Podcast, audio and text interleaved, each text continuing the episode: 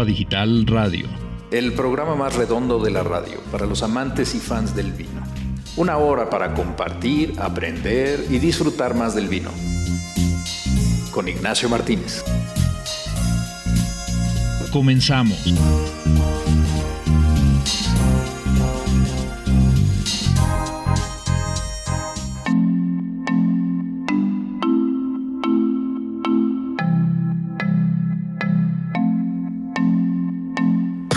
Amigos, muy buenas noches. Tengan todos, fans del vino y amigos de Cava Digital Radio.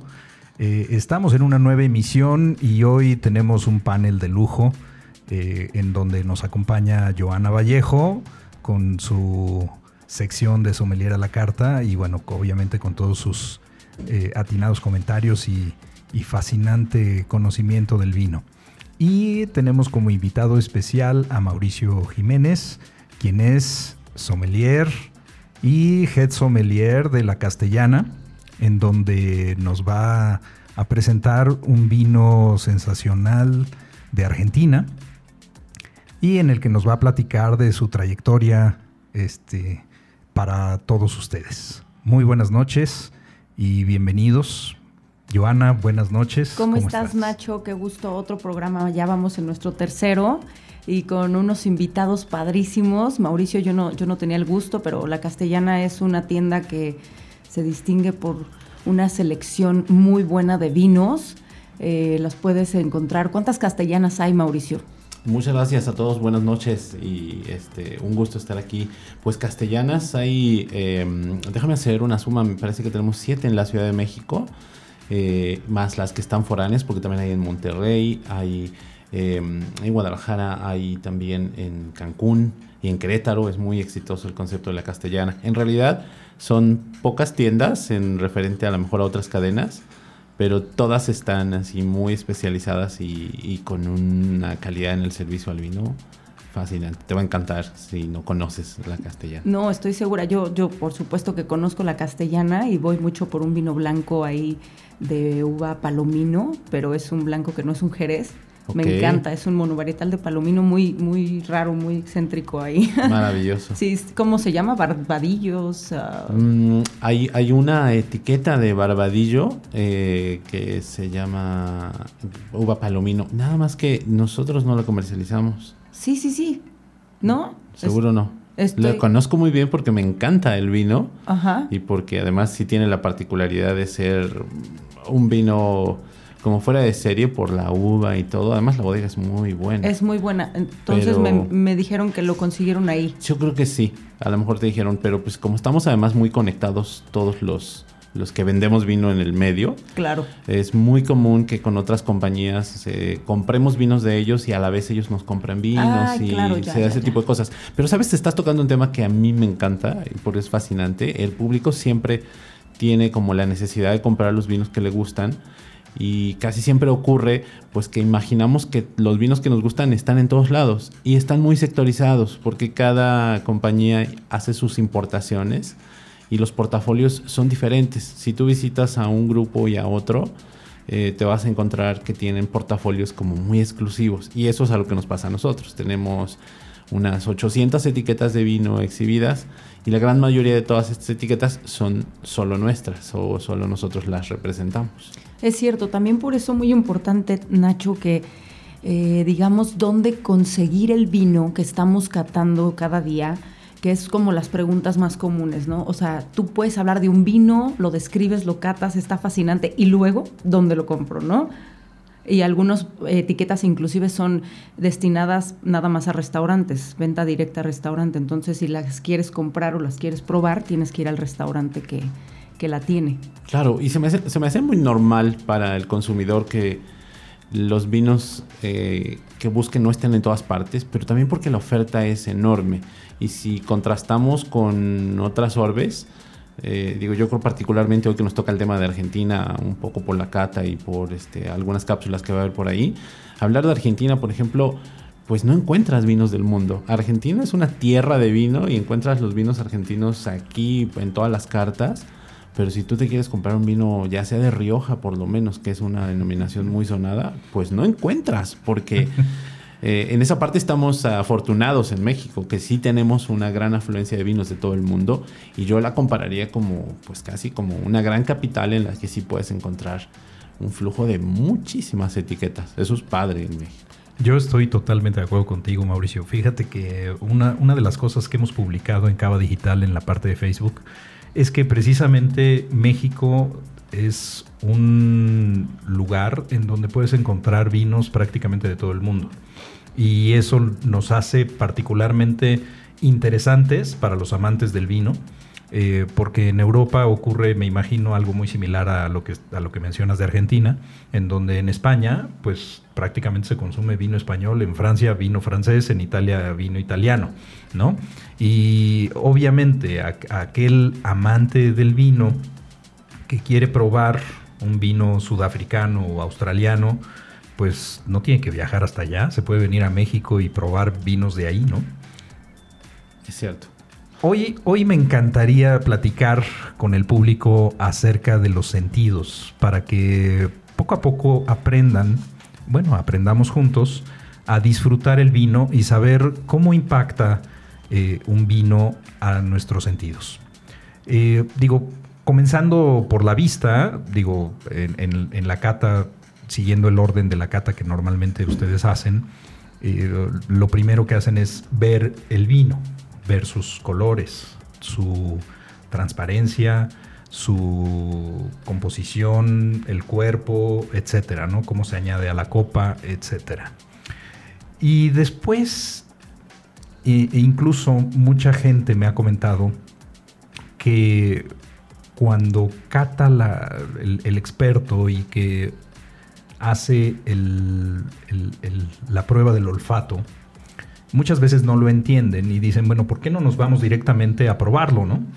y, bueno, a mí me, gustaría que ustedes nos platiquen acerca de la importancia del sentido del olfato, porque, eh, pues bueno, digo, obviamente, gracias al olfato podemos distinguir eh, la inmensa variedad de vinos, ¿no? Eh, sus composiciones, sus aromas, lo que tienen en esencia. Y, bueno, obviamente después vendría el sentido del gusto, en donde, pues bueno, nosotros han de saber ustedes, pero podemos distinguir solamente unos cuantos sabores. O sea, no realmente, si no tuviéramos el olfato, posiblemente no podríamos degustar adecuadamente un vino. La mayoría nos sabrían relativamente igual, ¿no? Sí. Oye, escogiste un tema impresionante, un temazo además, porque Cierto es que el vino tú lo bebes y te quita la sed, lo bebes y te da el gusto de saborearlo, ¿no? Finalmente el vino es para eso, pero el analizar el tema de los sentidos y ver cómo influye la vista, cómo influye el olfato y de qué manera distingues las calidades de los vinos y el que más te gusta esencialmente utilizando estos sentidos. Está padrísimo platicar eso a mí. Me diste como en mi mero mole o como se dice, como cerdito en su lodo. Hablemos de los sentidos. Eso. Dinos, porque a mí la parte del olfato siempre lo mencionó. Ayer estaba, ayer conocí a una gran sommelier mujer eh, que se embarazó justo, bueno, más bien tuvo a su hijo justo el día del examen final de sommelier. Y contaba ella que de pronto pues tenía, se vio así en esta encrucijada de no poder tomar, pero pues sí podía oler. Y además creo que embarazada, eh, el sentido del olfato se le como desarrolló exageradamente. Entonces dice que estaba con sus compañeros y haz de cuenta que les decía notas que de plano eh, le decían, ¿cómo es posible que estés diciendo este tipo de notas tan específicas? Y dice, es que el sentido del olfato se me desarrolló de una manera. Sí. Entonces es una parte muy... Exponencial. ¿no? Exactamente, exactamente. Es una parte muy importante que tenemos que, este, como sacarle jugo a las mujeres, ¿no? Si no podemos tomar, por lo menos vamos a poder oler padrísimo. Sin duda.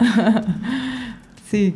Pero bueno, pues eh, creo que tenemos que hacer un corte y ahorita regresamos para poder platicar un poquito más y nos digas qué opinas de, del olfato, ¿no, Nacho? Amigos, eh, permanezcan sintonizados porque vienen varios tips que les pueden ayudar a empezar a disfrutar del vino. Y bueno, pues regresamos con Cava Digital Radio. Gracias.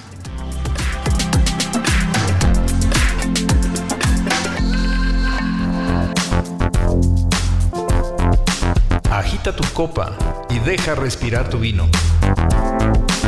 Disfruta un sorbo. Y ahora regresamos con Cava Digital Radio.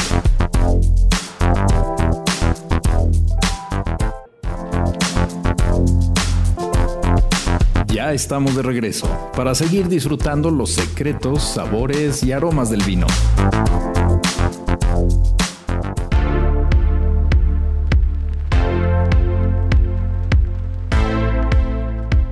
Amigos, ya estamos de vuelta eh, con una sección más de Cava Digital. Y bueno, retomando el tema de cómo disfrutar el vino con los sentidos, me gustaría que Mauricio, por favor, platícanos acerca de tu experiencia, de cómo el olfato forma una parte fundamental para poder disfrutar del vino. Claro que sí, Nacho y Joana. Eh, el tema de disfrutar el vino, cuando lo bebes, lo decíamos hace unos momentos, eh, lo disfrutas y ese es el fin principal del vino. Pero cuando te metes eh, con los demás sentidos y en especial con la nariz a revisar todos los aromas que están ahí adentro, bueno, la gente que ya estamos metidos en el tema del vino y que yo digo nos pegó el virus del vino y ahora queremos estar catando todo el tiempo, pues revisamos la copa eh, oliendo y oliendo. Y cuando tenemos varias copas eh, frente de nosotros, como que estamos haciendo una cata comparativa, la nariz es un punto clave. Estamos huele y huele los vinos para ver qué nos pueden reflejar de su origen, de su uva, de la manera en que se elaboró. Eh, los discriminamos, los ensalzamos y los clasificamos de acuerdo a los aromas que encontramos. el hecho de que encontremos un aroma de una mora, de café, de o alguna especie como el anís o como la vainilla, eh, es una interpretación. Así es que yo invito a la gente que se quiera acercar más al mundo del vino, que no tenga miedo a interpretar, a decir, oye, pues como que huele dulce, como que huele a caramelo. Oye, no es caramelo, es más como un aroma de miel. Y cosas de ese tipo donde vamos interpretando qué estamos percibiendo para poder disfrutar el vino. Entonces, eh, pues algunos tips que yo sugeriría para que pudiéramos eh, llevar esta mejor experiencia es comprar vinos, eh, los, que, los que nos podamos reunir entre amigos, si nos reunimos tres, cinco amigos o los que quepan en, la invitación, que todos se traigan una botella de vino, pero que la tapemos y que luego eh, los pongamos en unas copas, hacer un tipo de cata ciega y están ahí como jugando, descubriendo. Imagínate qué juego más divertido es estar oliendo y estar tomando vino y platicando con los amigos, comparando qué sensaciones estamos percibiendo. Así es que hay que reunirnos eh, es además un buen pretexto, ¿no? Para ver gente que no habías visto, para volverte a reunir con gente que, que, tienes ganas de ver y eh, hacer como un tipo de juego, de exploración con el tema de los vinos. Hay que hacerlo. Qué buena, qué buena idea, qué buena recomendación. Digo, qué mejor para, para poder aprender a disfrutar vinos que hacerlo junto con los amigos. Y bueno, en este caso, por ejemplo, comprar vinos eh, aquí sugerirían que fuera cualquier vino o que todos, por ejemplo, vinieran de una región en específico para que pudiera haber un punto de comparación. ¿Qué sería lo más recomendable? Joana, ¿tú qué opinas? Eh, a mí me, encanta lo que estás diciendo porque siempre al final en la nariz, eh, ir de lo general a lo particular. Ahorita quiero ahondar más en eso, pero yo recomendaría precio, por supuesto. Sí. Que a lo mejor tú digas, bueno, ¿sabes qué? Un no, rango. no se vale un vino de más de 200 pesos. Entonces tú sabes que tu rango es hasta ahí porque obviamente el precio también es un es una este em, una marca de calidad, ¿no? Entonces, si tú compras un vino de 800 y tu otro amigo trae uno de 100, pues ahí lleva mucha desventaja, ¿no? Pero, por ejemplo, poner un precio, por ejemplo, poner una cepa, una región, eh, por ejemplo, un estilo, por supuesto, que vamos a tener todos tintos de Argentina, eh, de uva Malbec, de menos de 200 pesos. Y ya entonces sabes que va a haber muchas, debe de haber a lo mejor muchas similitudes y entonces el que gane va a ser verdaderamente por sus cualidades y no por otro factor. Sí, sabes, ah, yo lo que sugiero eh, iniciando este tema es escoger una, tónica y aquí puede ser sobre todo lo que donde más aprendes es varietal. Si escoges por ejemplo todos Chardonnay todos Shiraz y que estos vengan de diferentes eh, regiones, de diferentes productores, te das cuenta cómo la Shiraz tiene como una multifaceta eh, en las diferentes copas. Tienen puntos en común y eso es lo que más te enseña. Dices, mira, todos estos Shira, todos traen el aroma de la fruta negra tal o del aroma de la violeta, pero este es diferente porque es más tostado, este es diferente porque es más mineral o porque tiene características más florales, etc. Eh, y eso está determinado por los diferentes climas que hay en los terroirs del mundo, porque no hace ni el mismo clima ni es el mismo tipo de suelo en los viñedos de Argentina, que los de Chile, que los de México y que los de las regiones europeas, etcétera, etcétera. Eso es lo que hace una gran tónica en una, en una cata ciega. Escoger una variedad de uva y ya después nos vamos a poner más exquisitos cuando comparemos diferentes uvas en diferentes regiones. Wow. Pues qué maravilla. Eh, Joana, por favor, eh, platícanos de tu columna de hoy de Sommelier a la Carta. Sommelier a la carta con Joana Vallejo. Me encanta el tema ahora que me costó un poquito escoger porque estamos en época de cuaresma y el 86% de la población mexicana es católica. Entonces al final, en la medida de lo posible, tratan de hacer ayuno y tener como un comportamiento distinto de introspección, de meditación alrededor de, pues, de, este, de estos momentos. Pero la gastronomía es bastante particular en esta época, ¿no? Por supuesto, poca carne y al final estaba como indecisa entre escoger esto, pero debido a la situación de los vinos que, el vino que vamos a catar eh, y cómo Mark nos va a hablar de Argentina, me gustaría hablar de un tema muy básico, pero que yo creo que va a definir todos los siguientes programas y para que nos puedan entender más los que están escuchándonos, los sommeliers dividimos básicamente el vino en dos Viejo Mundo y Nuevo Mundo. Los vinos de Viejo Mundo básicamente son, eh, vienen de países con mucha historia haciendo vino, produciéndolo, con, eh, se distinguen por varias cosas. Por ejemplo, tienen legislaciones que marcan y que les dicen cómo deben de producirse, cómo qué cepas deben plantar, rendimientos, bla, bla, bla. lo muy llamado denominaciones de origen, apelaciones de origen. Eh, otra cosa importante que tienen los vinos de viejo mundo es que no están hechos para consumo inmediato. ¿Qué quiere decir? O, en general, obviamente esto empieza a cambiar bastante por la moda, pero en general son vinos que no dicen cuándo se deben de tomar, que están, que pretenden, eh, por ejemplo, una botella de Burdeos francesa, la compras y a lo mejor no sabes cuándo te la debes de tomar. Posiblemente la abres y estás con tus amigos y te das cuenta que la botella no estaba en su mejor época, que a lo mejor todavía estaba verde. Eh, otra cosa importante es que la información de la etiqueta es muy poca. Tú lees una etiqueta, eh, siguiendo con el tema de Burdeos, lees una etiqueta de Burdeos y dice eh, Burdeos, Chateau no sé qué, 2015 y es todo. y entonces el, consumidor está obligado, o así lo ven los, los bordeleses, a saber que en Burdeos solo se puede plantar Cabernet y Merlot, por lo tanto no puede tener otra uva, hablando de un tinto, eh, que 2015 se tiene que guardar a lo mejor, no sé, 10 años, y que eh, pues no sabes ni con qué maridarla. Los vinos de Nuevo Mundo vienen de países que tienen poco tiempo o poco conocimiento, por decirlo así, haciendo vino. Sin embargo, son muy creativos. Son países que les gusta el consumo inmediato, les gusta que llegues a una tienda, a la castellana, y ves una botella de Argentina y esa noche te la tomas y muy probablemente va a estar en perfectas condiciones y va a estar lista para su consumo. Otra cosa importante es que tú lees la etiqueta y dice toda la información que un nuevo consumidor debe saber. O sea, el año, las cepas, eh, dice por ejemplo 30% eh, Cabernet y 70% Malbec, em, viñedos de altura, eh, viñedos parras viejas, consumirse a 18 grados, eh, maridaje con carnes eh, en salsa roja. Entonces al final el consumidor agradece este tipo de comportamiento que están teniendo los países del Nuevo Mundo.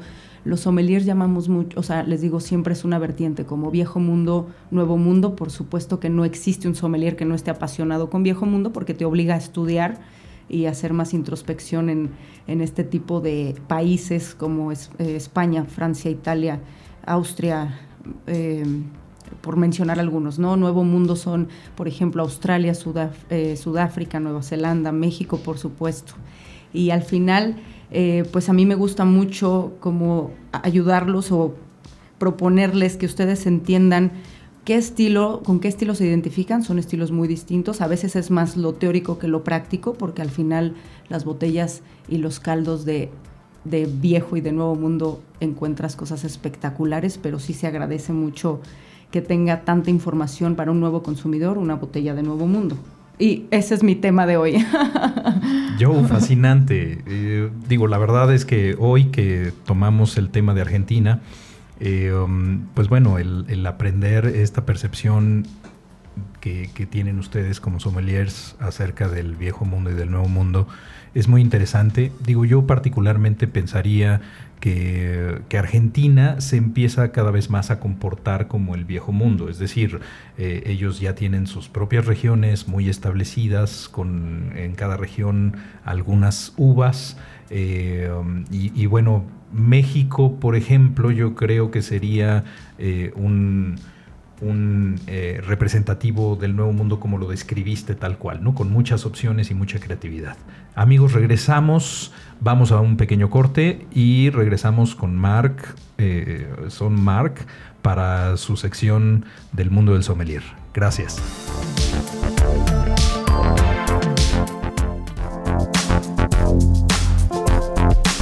Agita tu copa y deja respirar tu vino. Disfruta un sorbo. Y ahora regresamos con Cava Digital Radio.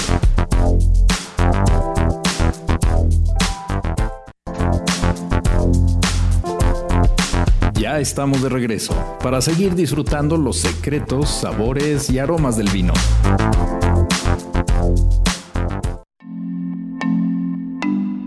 El mundo del sommelier con Marc Flores.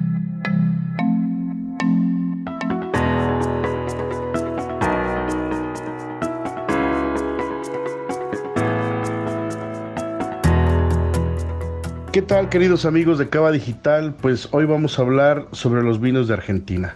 Aprovechando la presencia de mi querido Mauricio Jiménez, mi querido compañero, colega, más que colega y casi un hermano. Eh, vamos a hablar sobre la gran diversidad de los vinos que se producen en esta zona. Estamos hablando de más de 200 mil hectáreas de norte a sur, donde vamos a encontrar una gran diversidad de terruños o terroirs y donde su principal producción se va a concentrar en la zona de Mendoza, en la región de Mendoza. Y este, en segundo lugar estaremos hablando de la región de San Juan. Sus principales variedades de uva los vamos a encontrar en la uva Malbec, que de hecho pues ya es una de las más emblemáticas y, y que lo han puesto al vino argentino en boca de todo el mundo a nivel mundial. Esta uva Malbec, que normalmente crece en suelos de baja fertilidad, estamos hablando que eh, una de las principales, principales características de los viñedos en Mendoza es que no hay agua. Eh, tienen un clima continental debido a que está la separación de la cordillera de los Andes con Chile y eso le da ciertas características principalmente de estrés hídrico a los viñedos de Mendoza de tal manera que la que el agua que llega de Mendoza a Mendoza, perdón, viene del deshielo de los Andes. Entonces va a ser, esa va a ser una característica muy importante debido a que la uva o los vinos que vamos a tener aquí son de gran concentración, de un color muy intenso y en el caso de Malbec colores púrpura intenso y tenemos un este vinos que generan una gran concentración de azúcar que posteriormente se traduce en alcohol. Estamos hablando que, les decía, su principal eh, aporte hídrico va a ser por riego. Normalmente utilizan riego de, inundación, pero también hay riego por aspersión o riego por goteo. Y este, estamos hablando que Argentina, eh, cuando hablas de Argentina, no solamente tendríamos que hablar de Malbec, ya que existen otras variedades que también se están dando con gran éxito. Por ejemplo, la Cabernet Sauvignon, que a mí me encanta, o la Bonarda, de origen italiano. Y en el caso de las variedades blancas, la más representativa, que de hecho hay diferentes tipos, se llama Torrontés. Eh, torrontés de Salta, Torrontés de Rioja y Torrontés de Mendoza, con características pues bastante diferentes y muy particulares, ¿no? Eh, vamos a ver que, les decía, su principal producción se va a concentrar en la parte de Mendoza y Mendoza va a tener diferentes, eh, diferentes zonas, ¿no? diferentes subregiones. Y de la, una de las que está dando mucho de qué hablar es precisamente el Valle de Ucó. Es una zona donde vamos a tener una altitud aproximadamente de los 1300 metros sobre el nivel del mar y estamos hablando que ahorita está muy de moda, ¿no? Valle de Ucó está dando cosas, está produciendo vinos muy interesantes y todas las bodegas, las grandes bodegas de, de Argentina se están viniendo aquí a plantar vides, este, pues de nuevas variedades o variedades que se adaptan muy bien a este tipo de terroir que son climas bastante áridos. Precisamente al ser un clima tan continental, donde lo que predomina son las horas sol, son climas muy secos, casi desérticos, lo, lo que vamos a encontrar es que el diferencial térmico se va a dar principalmente tomando en cuenta el factor de la altitud. A, más altitud, entre más altitud tengamos, a partir de los mil metros va a ir bajando eh, la temperatura y de tal manera que si tenemos viñedos a 1300 metros va a ser totalmente distinto a un viñedo de 1000 metros. Son vinos este, un poquito más frescos, con mejor nivel de acidez, lo cual le va a aportar mayor longevidad al vino, pero también mayor complejidad al momento de y, mayor redondez en boca, mayor equilibrio. Eh, esto lo vamos a ver que en Mendoza eh, tiene diferentes eh, zonas en el caso de Valle Ducó, se está dando muy bien variedades como la Malbec, como la Cabernet Sauvignon. Sin embargo, también hay otras zonas, por ejemplo, como Luján de Cuyo, que en su momento fue como la más representativa, eh, y, bueno, y sigue siendo, sigue siendo de las más antiguas, y donde vamos a encontrar muy buena producción de Cabernet Sauvignon. Este, zonas, por ejemplo, más pegadas hacia los Andes, como la zona de Gualtallarí, estamos hablando de producciones este, pues más pequeñas, más limitadas, de vinos de, pues de gran clase, ¿no? Eh, en esta zona, por ejemplo, en esta zona de, de, Luján de Cuyo, esos empezaron a, sentar las bodegas pues representativas, ¿no?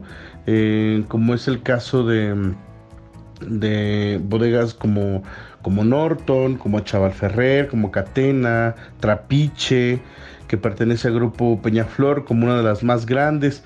Y bueno, aquí vamos a encontrar algunas zonas que han sobresalido del resto, por ejemplo la zona de las compuertas, Vistalba, Perdriel, Agrelo, por mencionarles algunas, ¿no? Aquí en esta zona de Luján de Cuyo, lo que más se va a dar es la Cabernet Sauvignon, que proviene de suelos eh, pues muy pobres, prácticamente este, si no riegas, pues aquí no podría ser eh, posible la producción de vino. Y bueno, les decía, esta, aparte de Mendoza, hay otra región que se llama San Juan, que esta se encuentra entre la precordillera y la cordillera frontal, donde vamos a tener también diferentes subzonas, ¿no? Lo que está la zona de eh, Pedernal, la zona de Tulum, la zona de Ulum, Osonda y Calingasta. Sus variedades principales aquí van a ser la Shiraz, obviamente también Malbec, Cabernet Sauvignon y en blancas vamos a tener Chardonnay y Viognier. Aquí también sigue siendo un clima muy árido, producción de vino pues hay pocas bodegas todavía en comparación a Mendoza. Sin embargo, creo que es una zona que promete mucho. aunque lo más importante y uno de los retos más importantes es el acceso para esta zona ya que se encuentra entre dos este, grandes relieves. Bueno, pues este, en conclusión, aquí estamos hablando de San Juan, que es como la segunda área más grande de Argentina, y después de Mendoza, obviamente. Y este, las dos grandes varietales van a ser, les decía, la Shiraz y la Malbec, vinos robustos, vinos potentes. Eh, aquí bodegas como Finca Las Moras, eh, o este, que tiene producción de vinos de relación precio-calidad y que también los podemos encontrar en nuestro país. Y bueno, ya por último al norte, les decía que la Torrontés está dando muy bien en una zona que se llama Salta, donde se supone que están los viñedos a mayor altura, más de 2.400 metros sobre el nivel del mar, bodegas como Colomé, como Michel Torino, entre otras, que están produciendo cosas bastante interesantes. inclusive algunas bodegas que quieren producir su vino blanco por excelencia se van a Salta.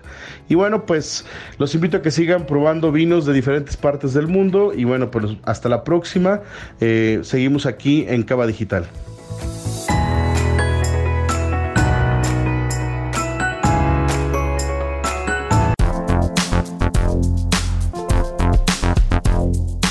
Pues muy interesante lo que Mark nos platica. Eh, Mauricio, ¿qué opinas? Tú que nos traes pues, este vino. La verdad es que la información que tiene Mark sobre, sobre Argentina y su experiencia que ha vivido realmente nos, nos da un buen parámetro, un buen punto de vista acerca de lo que pasa en Argentina. Es un país fascinante y me encanta mucho que él platique acerca de las variedades que son clásicas, que son típicas. Eh, de los nombres de las regiones, ¿no? Estas zonas tan importantes y cómo nos platica de, lo que se espera que viene además ahora en Valle de Uco, una región en exposición, en explosión y donde las inversiones de grandes bodegas internacionales que han volteado para allá, pues lo que se viene y lo que ya está saliendo ahí de muchas bodegas de vinos, eh, la manera de describirlos es impresionante. Te dejan boquiabierto las cosas que estás probando de Argentina, de estas, de estas regiones mendocinas. De hecho, me llamó mucho la atención que menciona, bueno, obviamente los, los varietales más famosos en Argentina, el Malbec, el Syrah. Eh, yo he probado excelentes Cabernet Sauvignon, que tú sabes es la uva más sembrada en el mundo, pero en Argentina tiene como esta nota de elegancia muy particular. Eh, el tema de que en Mendoza casi no llueve, de hecho creo que si vas a Argentina eh, de viaje enológico, te dicen que si llueve en Mendoza te regresan tu dinero porque de verdad. Entonces esto para la planta es súper benéfico, la estresa muchísimo por supuesto, pero consigues caldos eh, muy potentes, caldos impenetrables, caldos con mucho nivel alcohólico. Por supuesto, pensar en sol nos lleva a pensar en azúcar y pensar en azúcar nos hace pensar en alcohol.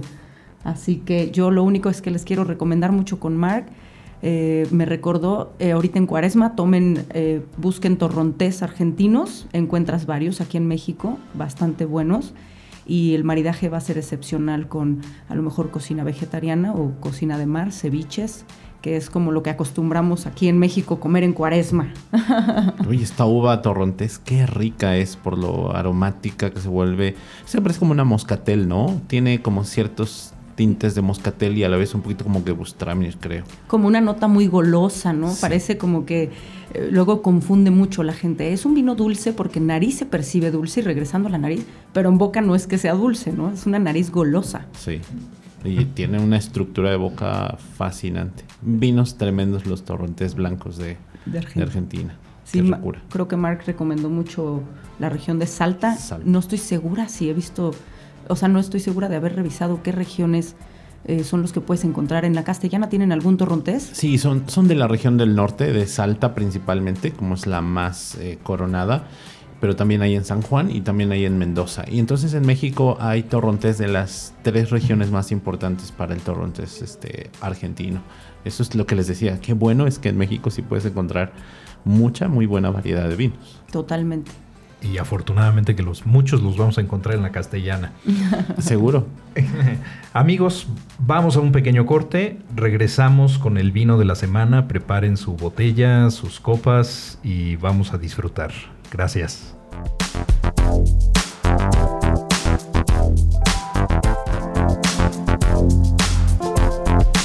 Agita tu copa y deja respirar tu vino.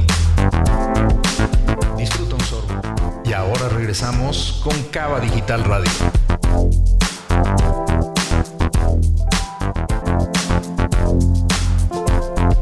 Ya estamos de regreso para seguir disfrutando los secretos, sabores y aromas del vino.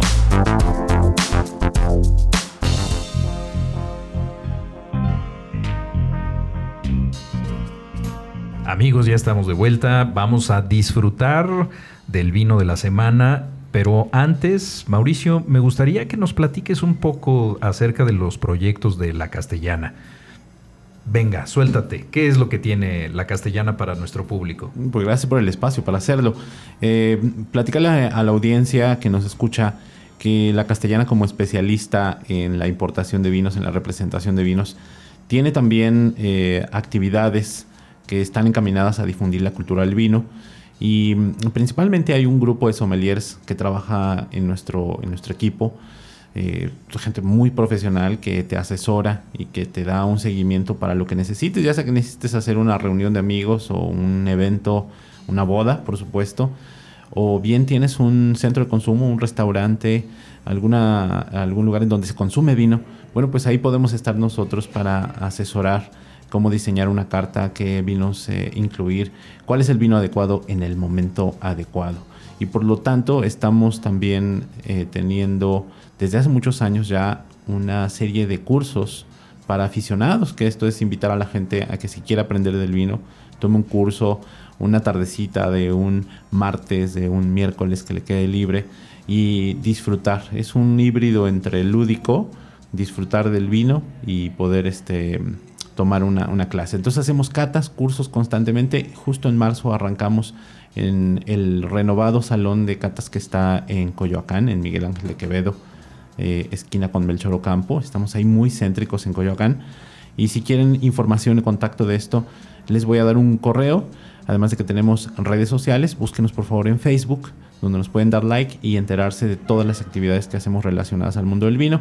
El correo es sommelier arroba lacastellana.com y en la página web de www.lacastellana.com pues van a encontrar la sección contacto. Ahí denle clic para saber más acerca de cursos y catas. A ver, el correo es sommelier con doble M. Correcto, sommelier, con doble M. Arroba lacastellana.com.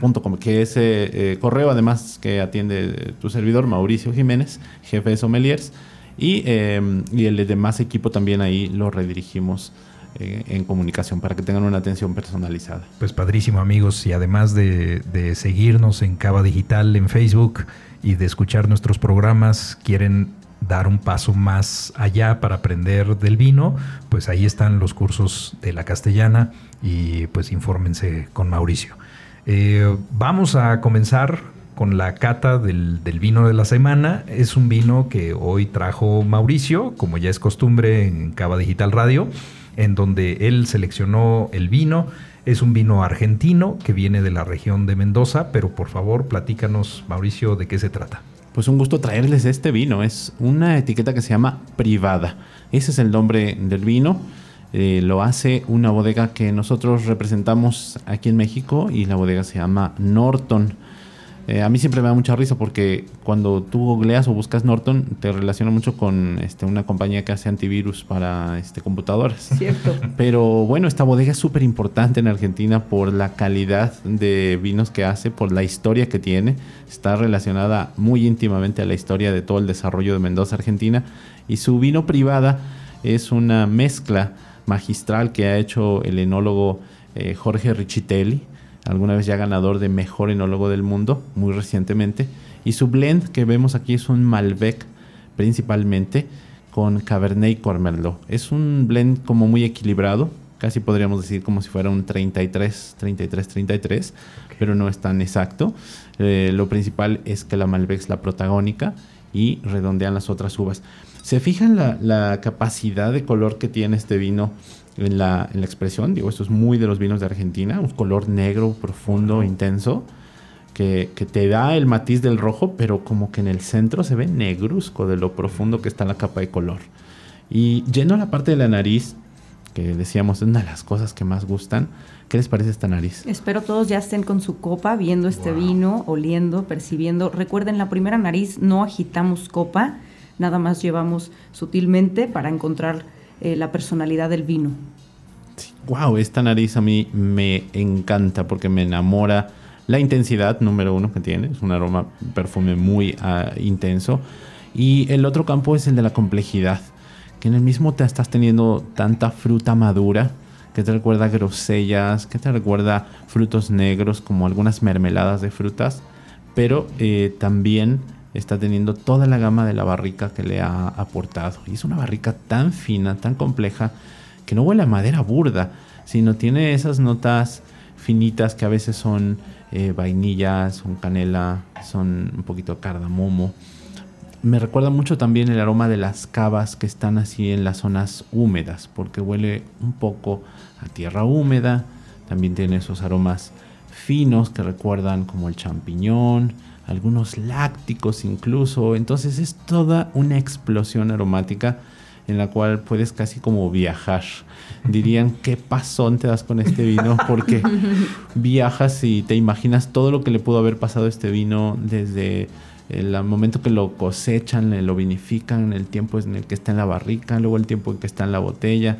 Entonces en la nariz está hablando todo el tiempo. Es un vino que es eh, realmente sorprendente, es un ponche de aromas y tiene, a mí me siento mucho un aroma como de rancho, eh, delicioso, como de equitación.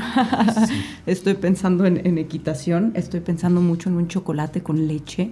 Este, estos aromas también hay que mencionar, los que nos están escuchando vienen de la barrica y tú decías bien, bien padre, no es un aroma burdo de madera, porque la barrica se expresa a veces de unas formas tan románticas como chocolate, vainilla, cacao, tabaco, eh, anís estrella. Hay mucho anís estrella en este vino, al menos en mi copa, y porque créanme, los que están escuchando, que nuestras copas huelen distinto. Y además, ven como les decía que es como un viaje. Hiciste un viaje a algo que a mí me evoca mucho en este vino. me recuerda también los ranchos, el campo, me recuerda los bosques, me recuerda esas em, cabañas de madera donde enciendes la chimenea y llegan todos los aromas balsámicos que vienen de, afuera de la tierra húmeda del bosque. Es una delicia en ese aspecto. Y bueno, cuando lo estamos probando eh, es la mejor correspondencia de lo que tenemos en nariz porque es un vino nada delicado. Eh, mucha gente dice, qué suavecitos son los vinos. Mm, y es bueno que un vino sea suave, pero este vino tiene una personalidad imponente. Mm. Tiene gran estructura, es un vino que definitivamente llega a la boca y dice, aquí estoy, mm. Porque tiene alcohol, porque tiene tanino y tiene gran estructura. Y sin embargo no hay un momento en el que te agreda. Me gusta ponerle género. Yo creo que si fuera hombre o mujer definitivamente es hombre este vino. Es un hombre como con un carácter que impone, así se me figura fortachón, así deportista. Ay, sí, voy a hacer que todas las chicas que nos están escuchando vayan directo a comprar este Norton. ¿Qué sería? ¿Sería George Clooney o sería un este Harrison Ford? Totalmente, ya en cierta edad, pero muy guapetón, ¿no? Sí, yo creo que sí. Yo concuerdo contigo, tiene una personalidad algo masculina. Y pensemos mucho en la gastronomía argentina. ¿Qué le gusta comer a los argentinos? El famosísimo asado, ¿no? Todo este asado cocido tan lentamente el sabor de la carne jugosa y los vinos que desarrollan casi siempre tienen eh, el porte, la punch para poder eh, hacer un, buen mariaje. Entonces este vino te lo imaginas en una, en una parrilladita fina en casa o si estás en un restaurante y pides un muy buen corte, hay, hay una, un gran maridaje. También creo que es un vino que si no es lo tuyo, lo carnívoro, y eres más vegetariano, todas las eh, setas, como los hongos portobelo, como las morillas en un buen risotto, o sabores que están especiados y que tienen una buena concentración, una buena cocción, este vino eh, va a ser toda la galanería de que los platillos que estén muy elaborados, que se hagan en cazuela, que se hagan en estofado, eh, ese es, ah, no sé, es una experiencia casi nirvana tomar vinos así de estructurados con platos así de ricos. Qué maravilla, Mauricio. Digo, a mí me gusta muchísimo escuchar cómo describen los vinos. Eh, digo, a mí cuando, cuando yo hice mi propia cata, como menciona Joana, eh, es un experimento que ustedes tienen que hacer. La copa de cada uno de nosotros va a oler distinto. Es un fenómeno que no me ha querido platicar Joana porque ocurre, pero ocurre, créanmelo. Eh, algún día hagan esta prueba, eh, este, comiencen la cata, eh, pruébenlo y de repente rolen sus copas. Bueno, primero huelan la suya y luego rolen sus copas y la copa de, sus compañeros va a oler distinto a la suya. Eh, eh, eh, no sé si es un reflejo de la personalidad o, de algo que ocurre. no me ha querido decir, pero bueno, este, hagan esa prueba.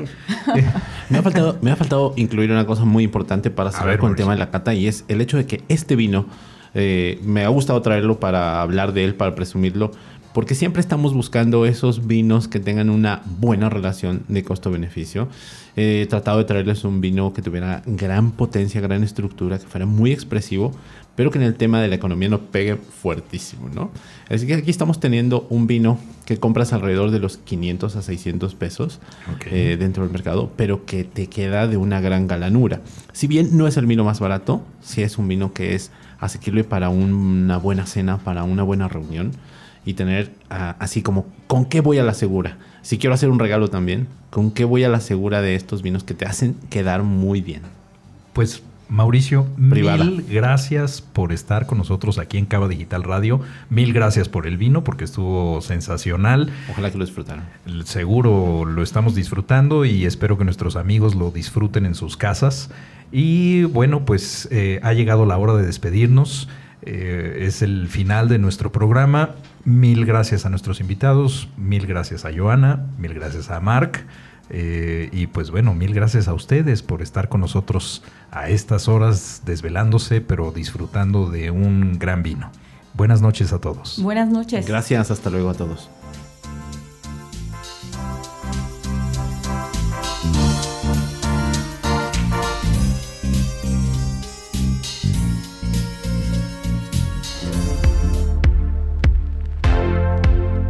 Se terminó la última gota de la felicidad. Checa nuestro próximo vino en nuestras redes sociales. Y a disfrutar. Hasta la próxima semana.